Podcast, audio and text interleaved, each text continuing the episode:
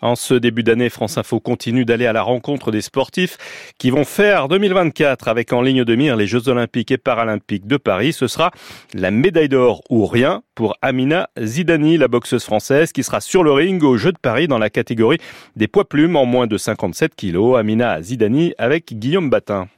Amina Zidani, bonjour. Bonjour. Vous êtes boxeuse professionnelle ou amateur? Alors euh, on peut dire professionnel en termes de niveau, mais aujourd'hui euh, la boxe olympique c'est la boxe amateur. Depuis 2019, donc on a le droit d'être professionnel et d'être boxeur olympique aussi. Et donc euh, moi j'avais fait le choix de passer pro, donc je fais les deux. Depuis le mois de juin 2023, vous êtes qualifié pour les Jeux Olympiques de Paris 2024. Comment ça s'est passé? Est-ce que c'est, ça a été compliqué de décrocher ce ticket-là? Est-ce que c'est un soulagement? Comment vous l'avez vécu? C'est un réel soulagement et il faut savoir que je suis qualifiée depuis très exactement le 28 juin 2023 euh, en remportant mon quart de finale face euh, à l'Azerbaïdjan. Euh, ça a été un moment de joie parce que ça fait des années qu'on travaille pour, pour atteindre cette partie de l'objectif qui est la qualification. L'année a commencé très très fort avec des sélections donc au niveau national pour savoir qui était la numéro une et qui allait prétendre aux qualifications. J'ai remporté ce titre avec succès. Ensuite, on a enchaîné avec des championnats du monde qui nous servaient de préparation, mais c'était aussi quelque chose qui allait faire qu'on allait se sentir en confiance et de se jauger au niveau international. J'ai remporté la médaille de bronze, où je perds en demi-finale sur un combat plutôt équilibré face à la numéro 1 mondiale. Et donc on arrive sur les Jeux européens serein mais très stressé parce qu'une contre-perf ça c'est vite arrivé. Euh, on rencontre des filles qui sont peut-être moins fortes sur le papier mais très déterminé et euh, parfois on peut passer à côté de sa compète. Et là en fait c'était plus travailler sur l'aspect mental, de se dire de ne pas se déstabiliser, de pas perdre euh, son sang-froid lors des combats et euh, tout s'est passé comme prévu. Donc j'ai remporté mon quart de finale. J'ai obtenu ma qualif et derrière j'ai boxé encore en demi. C'était une revanche face à l'Irlandaise qui m'avait battu quelques mois auparavant au championnat d'Europe.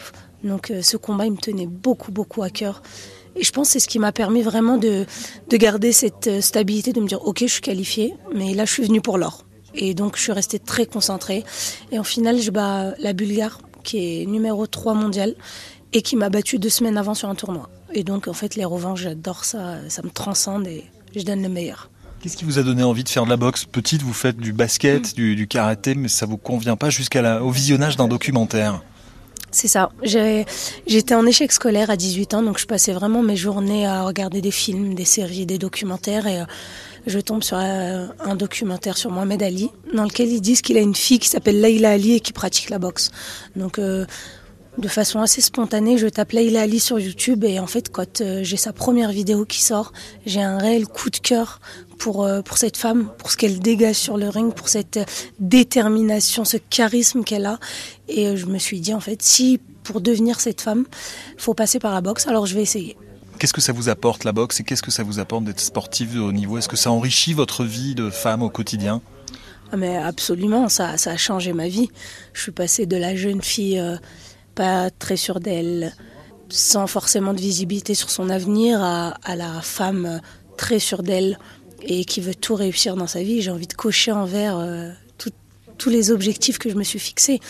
Est-ce que vous vous projetez euh, l'été prochain?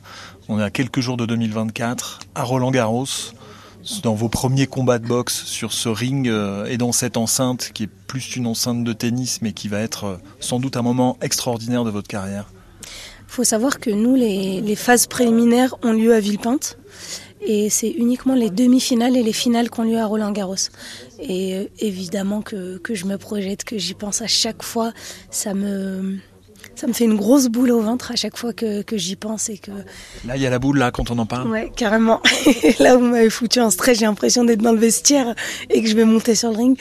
Bien sûr qu'on se projette, c'est de se dire c'est bon, je suis qualifiée, je, je serai au jeu. Bah, c'est incroyable.